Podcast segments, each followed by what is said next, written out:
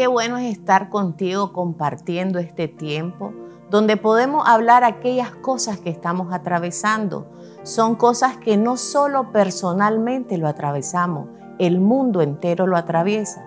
Pero en medio de todo eso es siempre tener claro que las promesas de Dios nos tenemos que mantener firmes.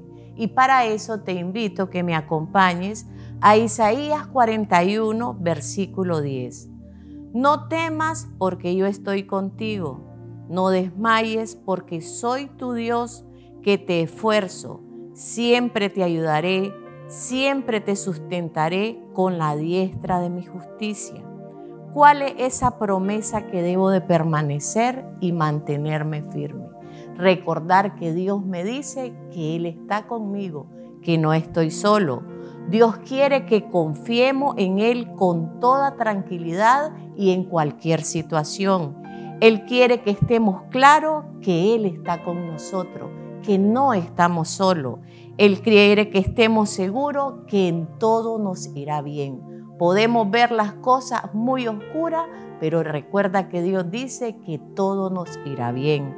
Pero para eso debemos de estar claros que debemos de seguirlo, amarlo y obedecerlo.